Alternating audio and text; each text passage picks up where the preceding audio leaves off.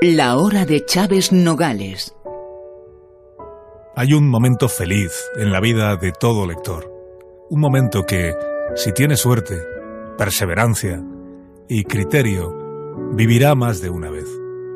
Es ese momento en que descubre a un autor hasta entonces para él y quizás solo para él, o bien desconocido, o bien no visitado.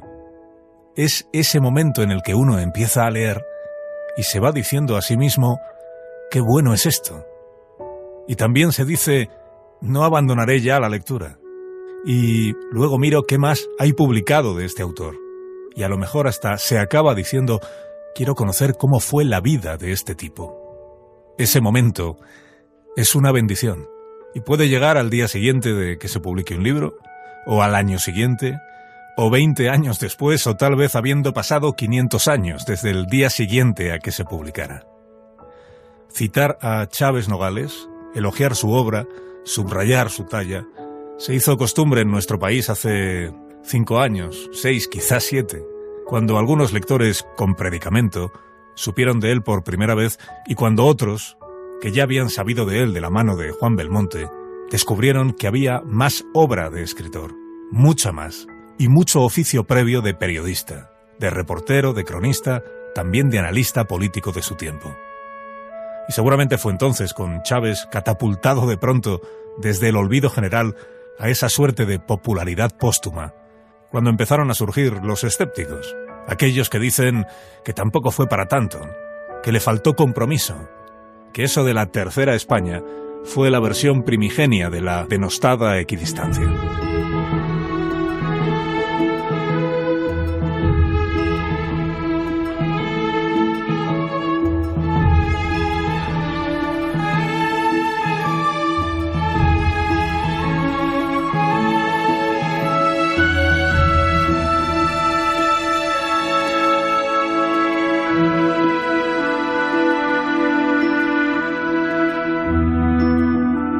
Conversar sobre literatura no es mala forma, entiendo, de comenzar un nuevo año. Y hacerlo con Arturo Pérez Reverte, que tiene la gentileza de atenderme esta noche. Arturo, buenas noches. Buenas noches. ¿Cómo fue tu primera vez de Chávez Nogales? Ese momento en el que cae en tus manos el primer texto y empiezas a adentrarte en él, ¿no? ¿Qué recuerdas de lo que pensaste o de lo que sentiste? Pues tenía unos 15 años, unos 15 años y en la biblioteca de mi abuelo estaba el Belmonte, la primera edición además, una edición, un formato grande, era casi de casi de novela popular de la mm. época, así. Y bueno, me fascinó, lo leí, bueno, mi abuelo muy aficionado a los toros, eh, lo leí, me gustó muchísimo y se me quedó ahí en la cabeza Belmonte, Chávez Nogales, y bueno, yo todavía no lo situaba políticamente ni mm. históricamente. Después con el tiempo, ya cuando ya pues yo compré muchas revistas antiguas, entonces compré un montón de revistas, fui comprando de los años 30 y ahí salían reportajes de Chávez Nogales, con lo cual, sobre todo el maestro Juan Martínez que estaba allí, que me fascinó, además unos dibujos con unas ilustraciones extraordinarias. Y entonces bueno, lo fui poco a poco siguiendo y encontré sus cosas y, y bueno, la, y, y, al final pues terminé, terminé interesándome por el personaje y descubrí a alguien fascinante descubrí a alguien, y sobre todo además se, utiliza mucho la palabra equidistante, y yo creo mm. que es inapropiada, porque él sabía muy bien dónde estaba, él no era equidistante, él era ecuánime. Él, desde su posición de un hombre de izquierda, un hombre republicano, un hombre fiel a sus ideas y a su trabajo como periodista, a su objetividad informativa, él sabía muy bien dónde estaba. Lo que pasa es que era capaz cosa que es muy difícil en España y eso es lo que lo hace tan grande, incluso en sus peores textos es grande por eso, porque él tiene esa mirada ecuánime, no equidistante. Él puede ver al adversario político, puede ver al que no piensa como él, puede verlo con respeto, puede verlo intentando con la curiosidad de quien quiere saber qué piensa el otro, por qué está ahí, dónde está situado y qué, en qué puede eso mejorar la percepción propia del mundo. Mm. Chávez es, eh, republicano, él está en contra del, fascismo, él combate, él mismo lo dice, desde su oficio periodístico, combate lo que representa el levantamiento militar de Franco, lo que representa el fascismo. Lo que pasa es que a la vez también le va defraudando enormemente la actuación del gobierno republicano en Madrid, que es donde él se encuentra en el, en el año 36, la negligencia, digamos, del, del gobierno republicano a la hora de poner también coto y poner en su sitio a todos esos grupos que disponen de armas y que están cometiendo también verdaderas barbaridades que él es incapaz de, de tolerar, claro. Si hay un párrafo en su famosísimo, que es pieza, una pieza maestra, que siempre he dicho desde hace mucho, yo escribí sobre Chávez Nogales hacía mucho tiempo un artículo sobre él hace bastante tiempo, en el cual decía que su prólogo de A Sangre y Fuego debería ser materia obligatoria en los colegios para trabajar con los chicos sobre lo que es justamente lo que fue la guerra civil. Y ahí sobre todo hay un, hay un párrafo en él, hay un momento en el cual dice aquello de que, de que tanto más miedo tenía a la barbarie de los morros, las banderas del tercio o los asesinos de la falange como a los analfabetos anarquistas o comunistas que fusilaban y tal. Entonces, bueno, ese párrafo tremendo, tremendo y, lucidísimo y muy valiente además para alguien que vive en el exilio entre republicanos además, Esa, eso es lo que lo hace grande. Y ese prólogo extraordinario es lo que mejor define, define la actitud de Chávez Nogales. Incluso en sus obras más mediocres, porque no siempre fue brillante, mm. fue muy bueno, pero había cosas mejores y otras peores, algunos cuentos cortos, tal, pero incluso en esos momentos siempre está de fondo esa mirada lúcida, serena del hombre que ha viajado, porque eso es muy, la palabra viajar es fundamental. Chávez Nogales era un reporter, palabra como el reporter Tintín, como o sea, palabra de moda en la época, un hombre viajero que viajaba en avión, fue a los lugares, y eso le dio una percepción, poder mirar a España desde fuera. Y es fundamental, para sobre todo para quien vive en momentos de caos y desastre como los que él vivió, eh, poder mirar a España desde fuera. Y esa mirada distante, lúcida, educada en otras lenguas y en otros ambientes, lo hacía, le hacía esa percepción tan extraordinaria que se manifiesta, y como insisto, hasta en sus textos más mediocres. Es, maravilloso, sobre todo para los que dedicamos al, oficio del periodismo, releer, eh, por ejemplo, el texto del Heraldo de Madrid cuando anuncia el viaje que va a emprender el reporter Chávez Nogales y dice, dice, la prensa debe aprovechar cuantas facilidades informativas le proporcionan los adelantos modernos. El periódico actual no puede tener la fisonomía sedentaria de las hojas que leían nuestros padres. Ahora las distancias han quedado virtualmente destruidas con la navegación aérea. ¿Por qué no utilizar este medio de locomoción que también se acomoda al dinamismo característico de la prensa moderna? Dice el Heraldo, nuestro compañero Chávez Nogales, que acaba de ser agraciado con el premio Cavia, tan periodista él, tan dinámico, poseído de tan vivas inquietudes, no podía menos de sentir esta obsesión tan nueva de superar las distancias. Y por ello ha emprendido el primer gran reportaje español de este tipo y uno de los primeros del mundo. Va a recorrer en avión 18.000 kilómetros, visitará las principales naciones europeas y podrá trazar así en vivo una magnífica síntesis periodística de la nueva Europa, de la, de la Europa entre guerras. Bueno, entre guerras sabemos ahora que estaban. En aquel momento era la Europa de la posguerra, después de la Primera Guerra Mundial. y es divertidísimo leer en las crónicas de Chávez Nogales cuando se subía aquel avión que acaba teniendo un aterrizaje. y sin noticias de él, y manda una tarjeta postal, estamos aquí y tal.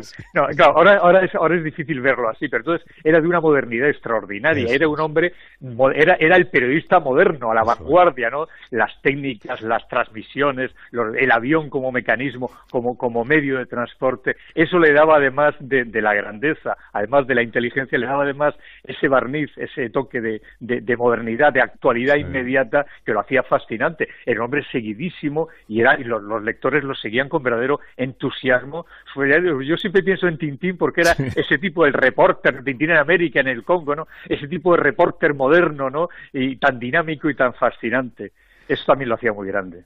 era, moderno en la forma de, utilizar estos avances de que le apasionaban de, de, los medios de transporte, por ejemplo, era moderno en, en, el lenguaje que él utiliza, tanto en sus libros, en la, en la literatura, como en todas sus crónicas periodísticas, porque es un, es un lenguaje periodístico muy actual, es decir, es, muy, es muy sobrio, por ejemplo, es, es muy descriptivo de lo que está sucediendo, es, muy narrativo.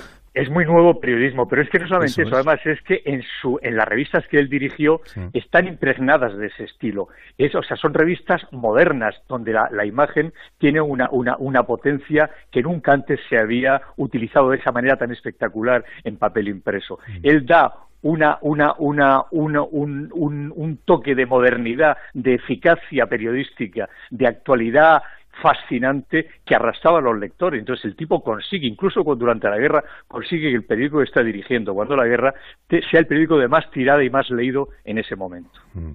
Sabía poner el gancho, el gancho del periodista, sabía presentar la información de una manera nunca hecha entonces, nunca hecha en, España hasta entonces. Claro, porque es moderno también en, el, en la manera de entender el, oficio periodístico. es decir, veníamos de una prensa muy dada a la, a la opinión, fíjate, estamos un poco en una regresión ahora, yo creo, una prensa muy dada a la opinión y él aporta el, el, valor de los hechos, de la, relevancia de la narración de los hechos y de la interpretación de los hechos por encima y por delante de su propia opinión sobre esos acontecimientos, ¿no? Incluso y además, además él lleva y sobre todo la imagen, él comprende que la imagen es la herramienta, es es el gran impacto en ese momento. Él comprende que la imagen, lo que está si uno se fija en los periódicos de entonces, eran periódicos ilustrados, incluso las revistas eran textos, ladrillos gordos de texto con ilustraciones. No, no, no, pero él, él pone páginas enteras de fotografías, aquella famosa portada de cuando la muerte de, cuando el señor del Calvo Sotelo y el teniente Castillo, que pone la, portada, una foto de Sotelo y otra de Castillo en la misma portada. ¿no?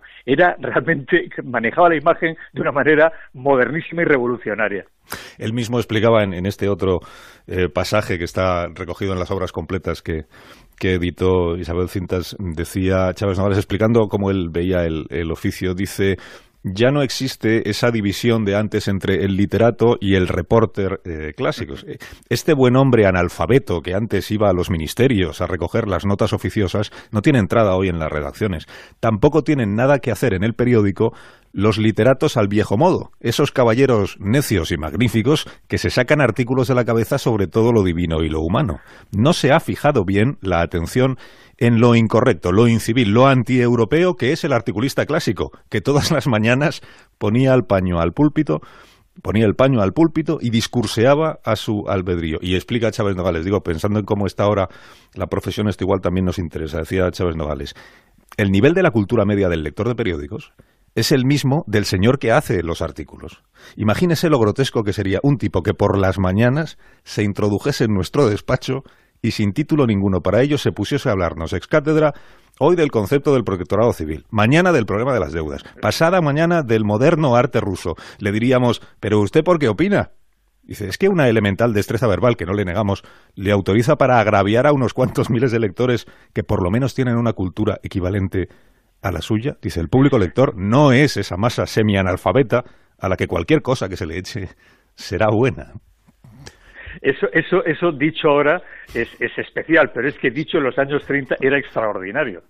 Era extraordinario. nunca, se, nunca se había dicho antes, nunca se había dicho antes. es de una modernidad eh, absoluta y para, y para el porque la parte de A Sangre y Fuego se ha convertido en su obra más citada. Hay, hay, una, hay un punto, hay una cosa de Chávez Nobles además, en la que, porque hablamos de su obra y de su, y su inteligencia periodística, lo cual, pero además hay una cosa que es importante señalar porque está detrás de todo ello, que es su calidad humana. Era un tío de verdad era un hombre, en el sentido humano de la palabra, de una entereza, de una dignidad, de, de, una, de, un, de unos arrestos personales extraordinarios.